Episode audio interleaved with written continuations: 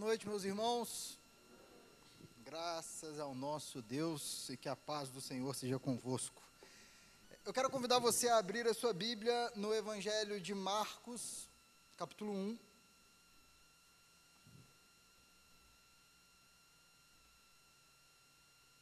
Evangelho de Marcos, capítulo 1. 1.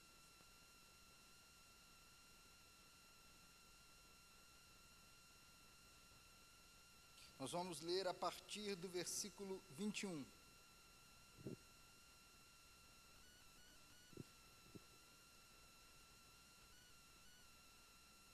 Marcos capítulo 1, versículo 21. E desde já eu peço que você mantenha a sua Bíblia aberta, porque nós vamos aí voltar ao versículo, aos versículos várias vezes, então mantenha a palavra de Deus aberta. Marcos capítulo 1, versículo 21, diz assim a palavra de Deus. Eles foram para Cafarnaum, isto Jesus e os discípulos. E logo que chegou o sábado, Jesus entrou na sinagoga e começou a ensinar. Todos ficaram maravilhados com o seu ensino, porque lhes ensinava como alguém que tem autoridade, e não como os mestres da lei. Justo naquele momento, na sinagoga, um homem possesso de um espírito imundo gritou: O que queres conosco, Jesus de Nazaré? Vieste para nos destruir? Sei quem tu és, o Santo de Deus. Cale-se e saia dele, repreendeu Jesus. O espírito imundo sacudiu o homem violentamente e saiu dele gritando. Todos ficaram tão admirados que perguntavam uns aos outros: o que é isto? Um novo ensino e com autoridade. Até aos espíritos imundos ele dá ordens e lhes obedecem. As notícias a seu respeito se espalharam rapidamente por toda a região da Galileia. Logo que saíram da sinagoga, foram com Tiago e João à casa de Simão e André. A sogra de Simão estava de cama, com febre e falaram a respeito dela a Jesus. Então ele se aproximou dela, tomou-a pela mão e ajudou-a a levantar-se. A febre a deixou e ela começou a servi-los. Ao anoitecer, depois do pôr do sol, o povo levou a Jesus todos os doentes e os endemoniados. Toda a cidade se reuniu à porta da casa e Jesus curou muitos que sofriam de várias doenças. Também expulsou muitos demônios não, não permitia, porém, que falassem, porque sabiam quem ele era. Curva a sua cabeça, meu irmão, minha irmã. Vamos orar, vamos pedir que o Espírito Santo de Deus ilumine nosso coração e nos torne capazes de ver o que a palavra de Deus diz para nós. Pai, clamamos a Ti e rogamos que o Teu Espírito Santo, nessa noite, opere poderosamente aqui no nosso meio que fale aos nossos corações, que ilumine os nossos olhos para vermos a autoridade de Jesus Cristo, teu Filho amado, Rei dos Reis, o Senhor dos Senhores. Eu te peço isso com fé, porque eu creio que só o Senhor agindo, é somente o Senhor é, agindo que nós podemos de fato ver isso, ver que Jesus é o Filho de Deus. Te pedimos que teu Espírito faça isso nessa noite para a honra, glória e louvor do Pai, do Filho e do Espírito. Amém e amém. Graças a Deus. Meus irmãos, o mundo tem muitas opiniões sobre quem Jesus é. Algumas pessoas vão dizer que Jesus foi um grande mestre moral e que deixou os seus ensinamentos para a humanidade. Foi um grande exemplo de conduta. Se a gente imitar Jesus, a gente está muito bem. Só que as pessoas também falam isso de Buda, de Maomé, de Confúcio e assim por diante. Alguns outros dizem que Jesus foi um mártir, ou seja, alguém que deu a sua vida em prol de uma causa mas várias outras pessoas também deram as suas vidas em prol de certas causas, em guerras, em lutas sociais e assim por diante. Alguns outros dizem que Jesus foi um grande líder, alguém que deixou um grande legado, uma grande ideia. Mas nós, meus irmãos, a igreja de Deus, o povo de Deus, nós falamos que Jesus, ele foi um mestre moral, Ele foi um grande líder, só que ele foi muito mais do que isso. Ele é mais do que isso. O povo de Deus diz que Jesus hoje está vivo, é o Rei dos Reis, o Senhor dos Senhores, está assentado no mais alto e sublime trono, é adorado por todos os anjos, é adorado por toda a criação e tem toda a autoridade no céu e na terra. Nós somos o povo que repete e repete e repete a declaração que é o slogan da igreja: Jesus Cristo é o Senhor. É isso que nós falamos sobre Jesus.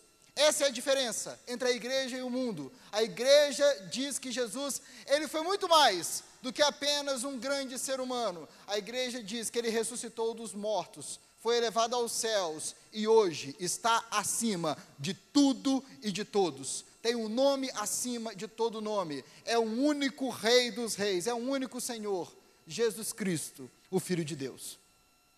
O Antigo Testamento e você sabe que na sua Bíblia tem dois testamentos, né? duas grandes partes, Antigo Testamento e Novo Testamento.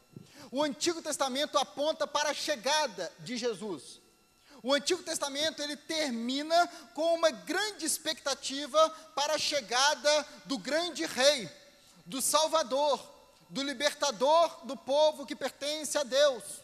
Os profetas anunciam a chegada do grande rei, Daniel, Isaías, Jeremias, todos eles falam de um novo Davi, um novo rei que viria para governar e governar para todo sempre. E quando nós chegamos no Novo Testamento, na segunda grande parte da Bíblia, o Novo Testamento começa com um homem chamado João Batista, chamando o povo a se arrepender, porque o reino dos céus estava próximo. A mensagem de João Batista é: se arrependam, porque o grande rei está vindo. Está vindo um homem que eu não sou digno nem mesmo de desamarrar as correias das suas sandálias. O rei dos reis está chegando. E depois disso, meus irmãos, surge Jesus Cristo, o rei dos reis, o senhor dos senhores, aquele que tem toda a autoridade no céu e na terra. E é sobre isso que nós vamos falar nessa noite. O título dessa mensagem é A Autoridade de Jesus Cristo, o Filho de Deus. E o meu objetivo, é, e eu creio que esse é o objetivo de Marcos, a colocar esses três acontecimentos juntos aqui, é mostrar que Jesus Cristo é aquele que tem toda a autoridade.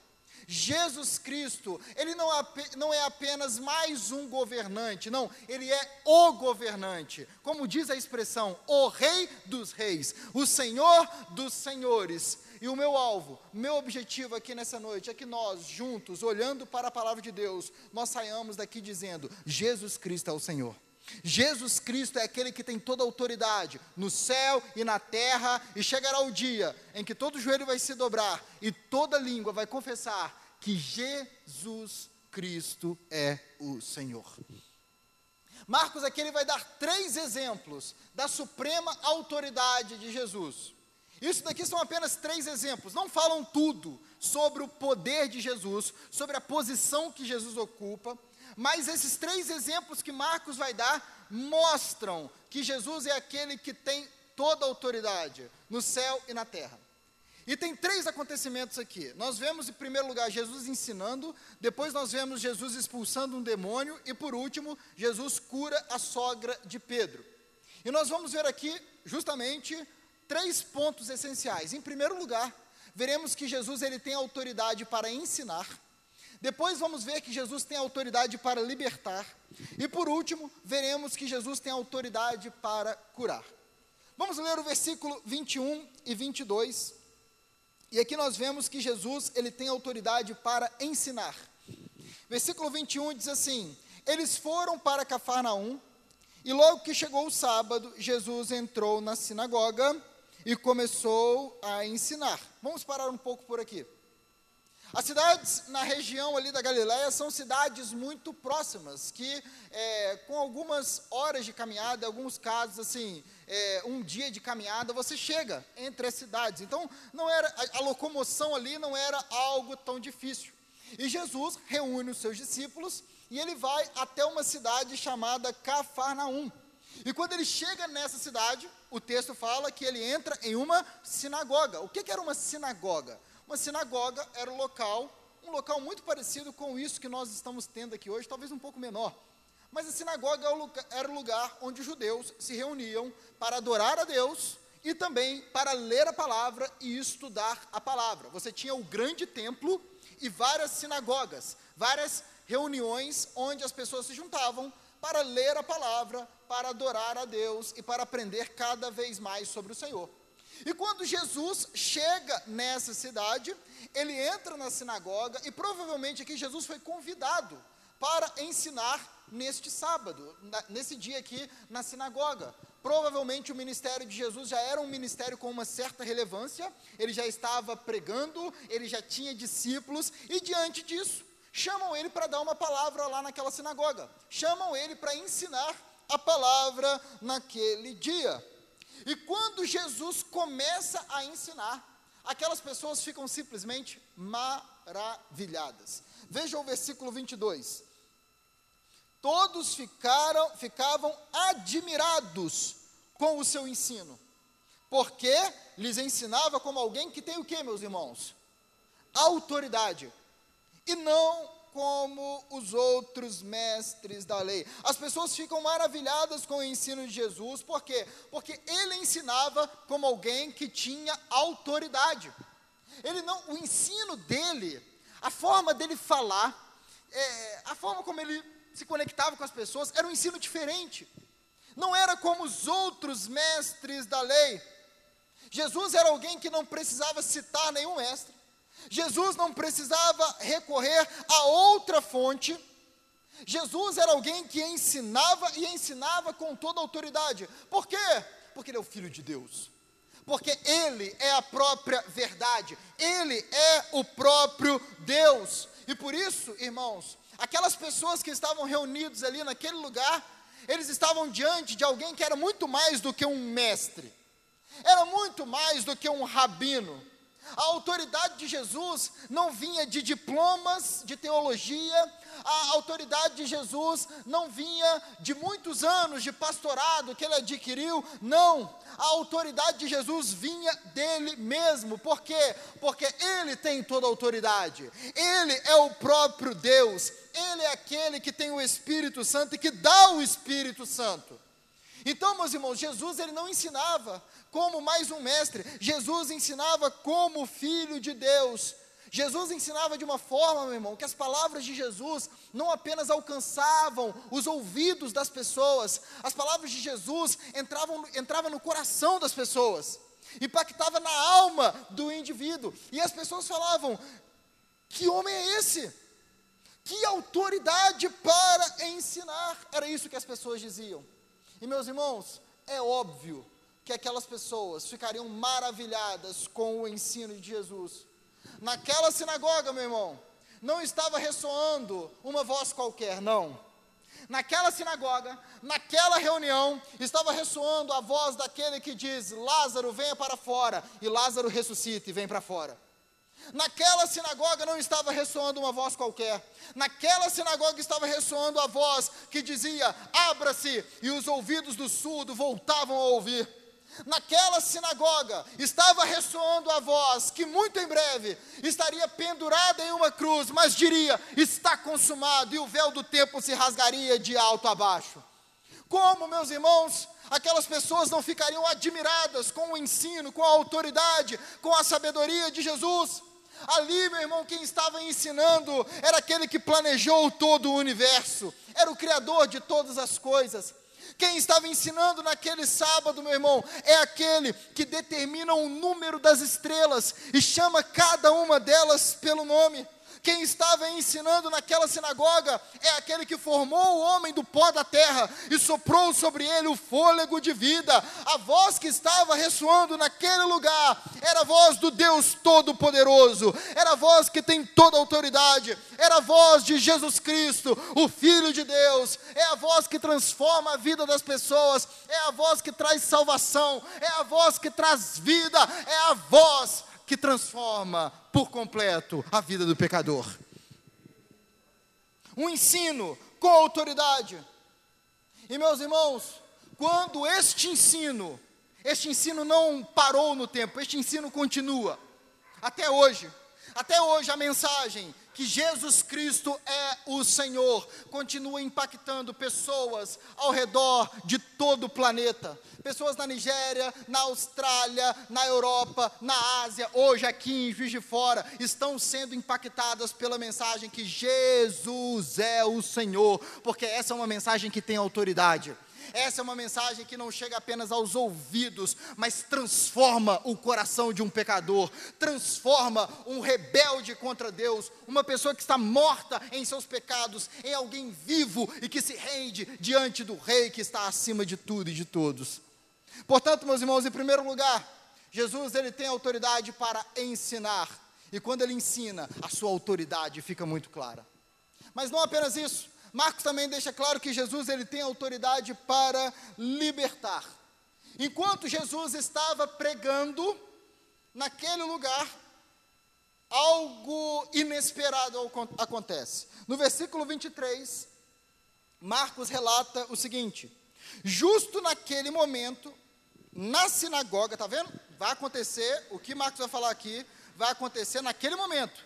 Enquanto, ele estava, enquanto Jesus estava pregando, ensinando, Voltando, justo naquele momento na sinagoga, um homem possesso de um espírito imundo gritou. Então, no meio da reunião, no meio daquele momento em que Jesus está ensinando com toda autoridade, um homem possesso por um espírito maligno se levanta e grita algumas coisas para Jesus que a gente já vai ver. Mas o interessante, meu irmão, eu quero até aproveitar aqui para fazer uma aplicação é que Marcos ele faz questão de mostrar que no meio da sinagoga existia um homem possesso por um espírito maligno.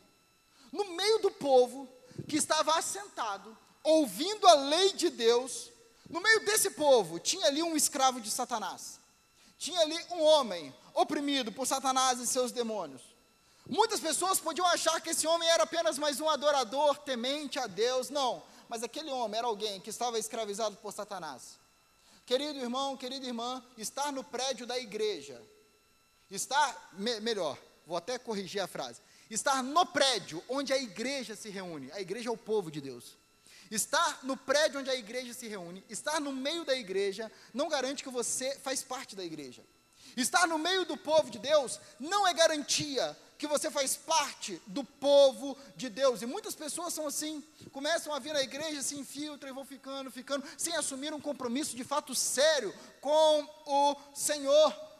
Existem pessoas que frequentam a igreja e que são dominadas por Satanás, vivem uma vida cheia de pecado, não têm nenhum amor pelo Senhor, têm ouvidos impuros, mãos impuras, um coração impuro, por quê? Porque estão dominadas por espíritos impuros.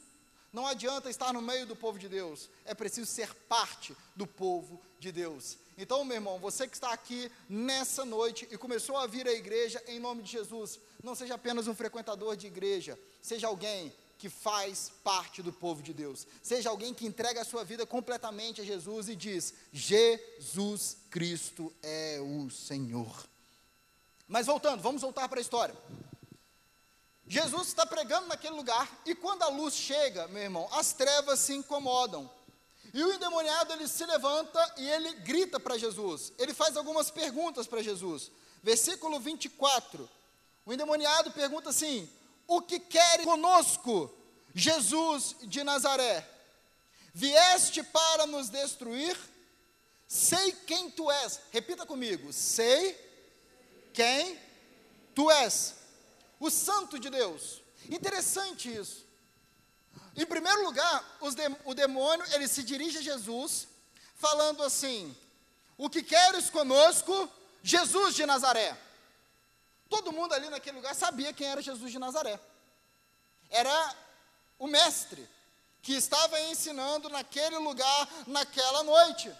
E talvez muitas pessoas ali pensassem que Jesus era apenas um mestre, apenas um grande rabino, apenas é, um grande doutor da lei. Só que os demônios, eles sabem que Jesus é mais do que isso. Eles sabem que não é que Jesus, ele não é apenas um mestre de Nazaré. O que, que eles dizem? Sei quem tu és, o santo de Deus. Os demônios sabiam que Jesus é o rei prometido. Jesus é o rei dos reis, o senhor dos senhores, aquele que tem toda a autoridade. Os demônios sabiam que Jesus é o próprio Deus. Eles sabiam disso.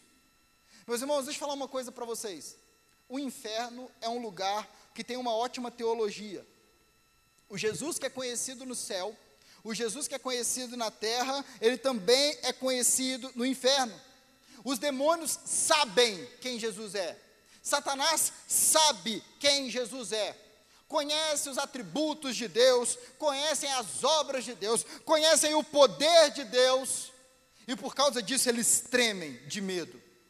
Tiago capítulo 2 vai falar que os demônios, eles sabem quem Deus é, eles sabem que Deus existe e eles tremem diante desse Deus. Por quê? Porque eles sabem o que Jesus veio fazer. As pessoas ali não sabem, elas não sabiam o que Jesus tinha vindo fazer. Elas não sabiam qual era a obra de Jesus, mas os demônios sabem. Olha a pergunta que eles fazem no versículo 24: O que queres conosco, Jesus de Nazaré? Vieste para nos destruir? Os demônios tremem de medo diante de Jesus, por quê? Porque eles sabiam o que Jesus tinha vindo fazer, eles sabiam qual era a missão de Jesus. Mais uma vez, para as pessoas, talvez Jesus era apenas um grande mestre. Olha, a revelação dos últimos tempos aqui na sinagoga. Jesus, o novo grande mestre. Opa! Mas os demônios sabem, não, ele é mais do que isso. Eles sabem qual é a missão de Jesus. Eles sabem que Jesus de Nazaré é o homem que veio para pisar na cabeça da serpente, que é Satanás.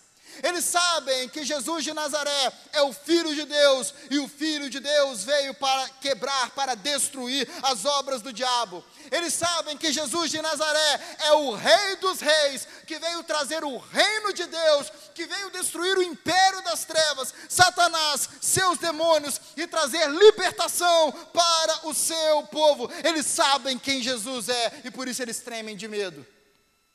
E diante dessa pergunta, naquele espetáculo ali, naquele momento, Jesus toma uma atitude. Versículo 24. Perdão, versículo 25. Jesus se vira para o demônio e diz: Cale-se e saia dele, repreendeu Jesus. Jesus apenas vira para o homem e diz: Cale-se. Coisas não eram tão diferentes de hoje. Existiam vários métodos dos exorcistas lá para expulsar demônios. Alguns tinham a técnica de pegar uma planta, uma erva com um cheiro muito forte e botar no nariz do endemoniado, e aí o demônio sentia aquele cheiro ruim e ir embora. Até hoje tem isso, né, meu irmão? Tem gente que usa arruda, alho, mas deixa para lá. Também é, tinha outros métodos também. Alguns exorcistas chegavam e chamavam um espírito, um demônio mais forte. Olha só o método. Chamavam um espírito mais forte, um demônio mais forte, por quê? Porque aquele demônio mais fraco ia sentir medo e ia dar no pé. As pessoas estavam acostumadas a ver isso. Só que aí chega Jesus e um endemoniado no meio do povo de Deus se levanta e Jesus apenas diz: cale-se e saia dele.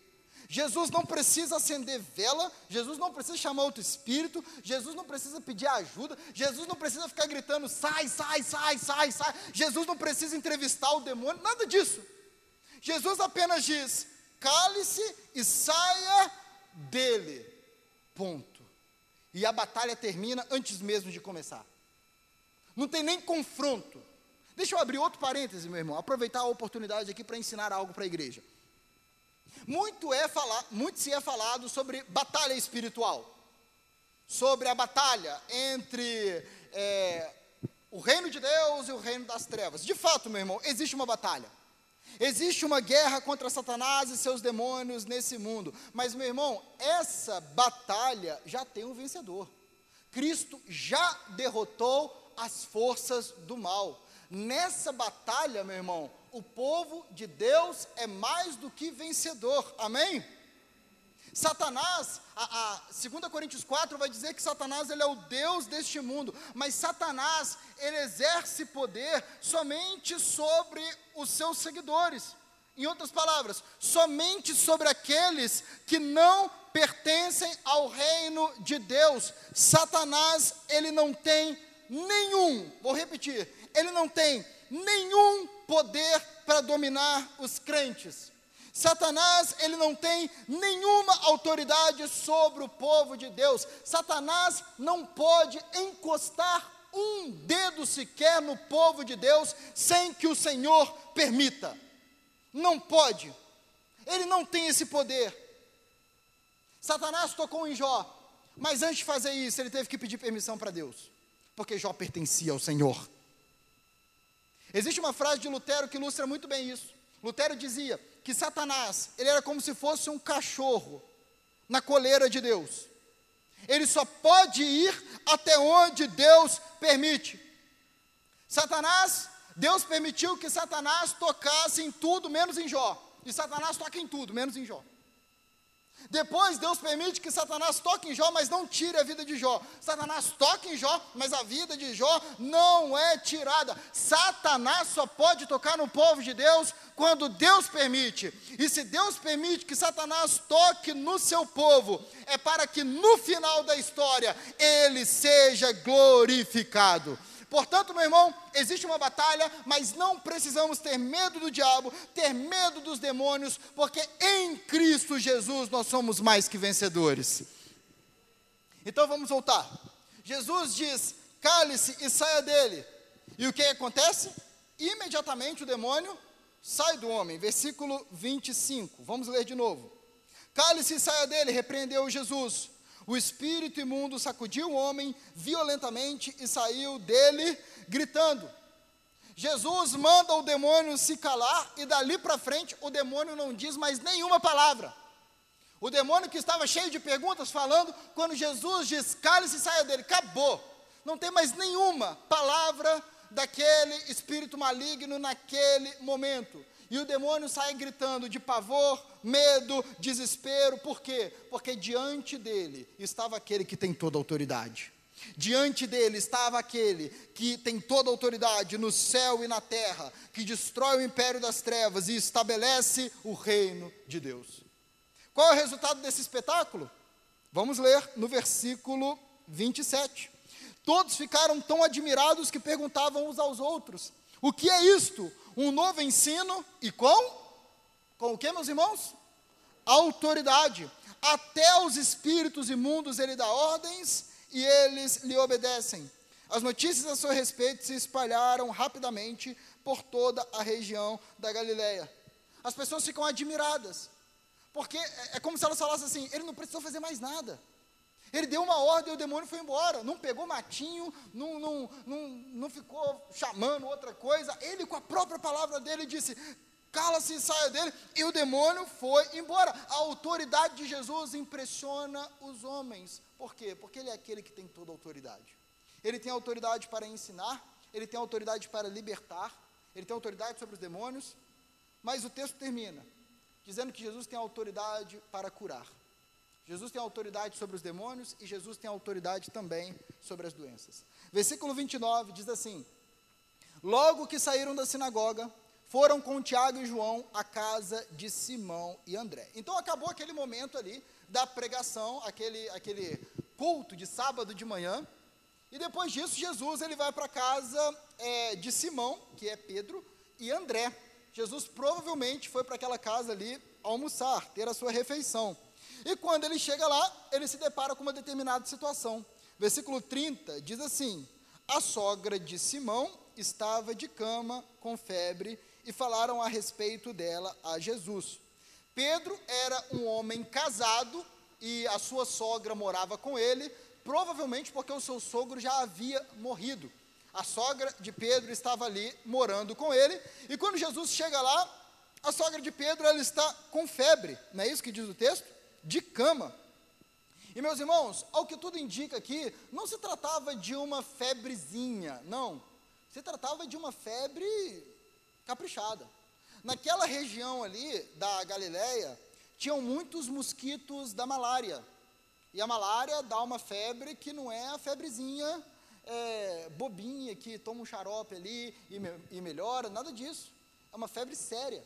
Lucas, que era médico, escrevendo esse mesmo episódio, fala que a febre da mãe, da sogra de Pedro, era uma febre muito alta.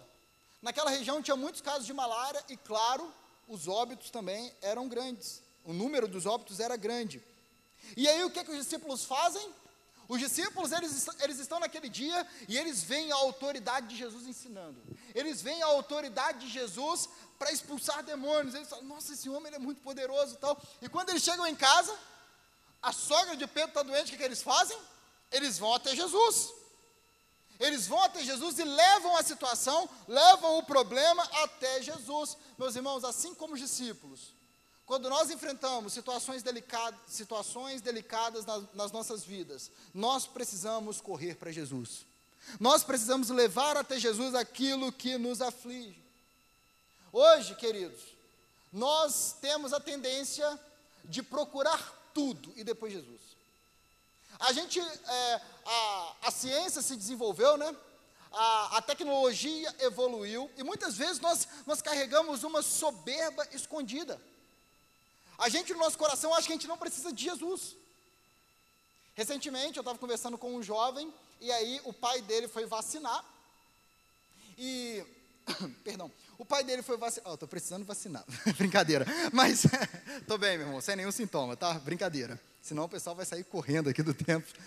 Mas o pai dele foi vacinar. E quando ele estava vacinando, o pai dele, um cristão, servo de Deus, falou assim: Obrigado, Senhor Graças a Deus por essa vacina. E aí a enfermeira, meio incomodada, falou assim: Ah, mas viva a ciência também, é ou não é? As pessoas elas não estão mais acreditando que elas dependem de Deus para tudo. Meu irmão, nós temos que ser gratos pela ciência, mas quem que dá a capacidade do homem pensar? Deus. Quem, quem deixa o homem descobrir as coisas? É Deus. Você acha que se Deus fechasse as portas, meus irmãos, nós teríamos uma vacina? Você acha que se Deus fechasse as portas, nós teríamos médicos, nós teríamos novas descobertas, nós teríamos tratamentos, coisas? É claro que não. O avanço que estamos tendo é permissão de Deus, é bênção de Deus. E por isso, ante todas as coisas, nós, antes de tudo, nós agradecemos ao Senhor. Porque se Deus quiser, meu irmão, surge uma nova variante e todas as vacinas vão por terra. Nós temos que agradecer ao Senhor em primeiro lugar, temos que agradecer aos médicos por todo o trabalho, mas nós sabemos que tudo o que eles estão fazendo vieram, veio antes, meu irmão, das mãos do Senhor. Só que a gente está tão acostumado com as soluções que nós esquecemos que todas as bênçãos, que toda saúde, que todo remédio, que todo livramento, que tudo isso vem do Senhor. Quando a gente tem um problema de saúde, a gente corre para o médico. Quando a gente tem um problema na justiça, a gente procura um advogado. Quando a gente tem um problema na vida, a gente procura um amigo. A gente entra em contato com tudo. E por último a gente fala: Ó, oh, podia orar por isso aí. Eu não é? Jesus está lá atrás, na fila. E meu irmão, você deve ligar, marca a consulta. Eu não, tô, eu não quero ser negacionista em nada. Marca a consulta, liga para o seu advogado, procura um amigo, mas antes de tudo, meu irmão, dobre os seus joelhos e apresente a sua situação diante daquele que tem toda a autoridade, diante daquele que te possibilita ter um médico, diante daquele que te possibilita vencer uma causa na justiça, diante daquele, meu irmão, que dá soluções impossíveis. É assim que o povo de Deus se comporta. Ezequias recebeu uma carta afrontosa. O que, que ele faz? Ele se dobra e apresenta a sua causa diante do Senhor. Lázaro fica doente e as irmãs de Lázaro vão fazer o quê? Elas vão até Jesus e falam: aquele seu amigo está doente. Pedro, assim que ele começa a afundar, o que, que ele grita? Senhor, salva-me, e ele é salvo. Assim é a postura do povo de Deus, porque nós sabemos, meu irmão, que acima dos médicos, acima dos advogados, acima do governante, dos governantes desse mundo, está aquele que tem toda autoridade, está aquele que controla toda a criação, está aquele que na sua providência governa sobre todas as coisas, está aquele que tem toda a autoridade. E é isso que acontece no texto. Veja o que acontece no versículo 31. Então, ele se aproximou dela, tomou-a pela mão e ajudou a levantar-se. A febre a deixou e ela começou a servi-los. Jesus é aquele que tem autoridade, meu irmão. Jesus é aquele que tem todo o poder. E Jesus, aquilo que era impossível para os homens, Jesus resolve, e é até irônico, porque Jesus resolve de um jeito tão fácil. Os discípulos dizem, Jesus está impossível, a sogra está doente, a sogra vai morrer. Jesus fala, o quê? Tá bom. Jesus chega lá, toma a mulher pela mão, a mulher levanta e começa a servir. Acabou, acabou, simples. Aquilo que era totalmente impossível, aquilo que nenhum médico conseguiria resolver, Jesus resolve sem dizer nenhuma palavra. Não tem feitiço, não tem oração forte, não tem palavra mágica, não tem ritual. A cura acontece porque simplesmente porque Jesus quis. E quando ele quer, não tem ninguém que possa impedir. Quando ele deseja algo, ninguém pode impedir. A palavra de Deus diz: agindo Deus, quem impedirá? Agindo Deus, quem pode impedir? Ele é aquele que tem toda a autoridade. Ele é aquele que, com um toque, expulsa as doenças. Ele é aquele que dá ordem e o mar se acalma. Ele é aquele que dá uma ordem e o vento se aquieta. Ele é aquele que dá uma ordem e os anjos obedecem. Ele é aquele que dá uma ordem e os demônios batem em retirada. Ele é aquele que dá uma ordem e essa ordem acontece. Ele é aquele que dá a ordem e a morte vai embora. Este é Jesus Cristo, aquele que tem toda a autoridade e nada pode resistir ao seu poder. E eu gostaria de concluir, queridos irmãos, lhe fazendo uma pergunta. Você já teve um encontro com Jesus, o Rei dos Reis, o Senhor dos Senhores? Porque nesse trecho aqui nós vemos algumas pessoas se encontrando com Jesus. Nós vemos pessoas numa reunião se encontrando com Jesus e ficando maravilhadas. Nós vemos um endemoniado se encontrando com Jesus e até os demônios ficam assustados e perguntam: O que queres? Depois disso, nós temos Jesus numa casa, ele é a, a, a sogra é curada e as pessoas também ficam maravilhadas. E eu te pergunto: você já teve um encontro com Jesus Cristo, Filho de Deus? Porque quem se encontra com Ele fica maravilhado. Porque quem tem um encontro real com Jesus Cristo, nunca mais é o mesmo. Quem vê quem Ele é, nunca mais é o mesmo. Quem vê a glória de Jesus Cristo, quem vê quem Ele é, meu irmão, tem a sua vida transformada para sempre. E eu quero te falar algo: Jesus está aqui nessa noite no meio do seu povo. Jesus está aqui hoje, nesse lugar. Aquele que tem toda a autoridade no céu e na terra está aqui hoje. E se você crer que Ele é o Senhor, que Ele é o Rei dos Reis, ah, meu querido, a sua vida nunca mais vai ser a mesma. Creia na autoridade e no poder de Jesus. Ele é aquele que tem poder para dar fim aos vícios. Ele é aquele que tem poder para libertar os oprimidos. Ele é aquele que tem poder para fazer aquilo que é impossível aos olhos do homem. Ele tem poder para te dar um novo coração. Ele é aquele que tem poder para dar o Espírito Santo. Somente Jesus Cristo, o Filho de Deus. Então você está aqui, nessa noite, e você precisa responder a pergunta que foi feita no início dessa mensagem: Como você vê Jesus? Quem você diz que Jesus é? Será que você diz que é, ou melhor, eu vou, vou até melhorar a pergunta. O que o seu coração crê sobre Jesus? Porque podemos dizer algumas coisas e com o coração crer em outra. O que a sua vida mostra? O que a sua vida aponta sobre Jesus? O que, o que, o, que o seu coração crê sobre Jesus? Será que você crê que Jesus é apenas mais uma pessoa e você o trata apenas como mais uma pessoa? Será que você crê que Jesus é apenas um mestre moral, apenas um exemplo a ser seguido? Apenas alguém que foi muito importante?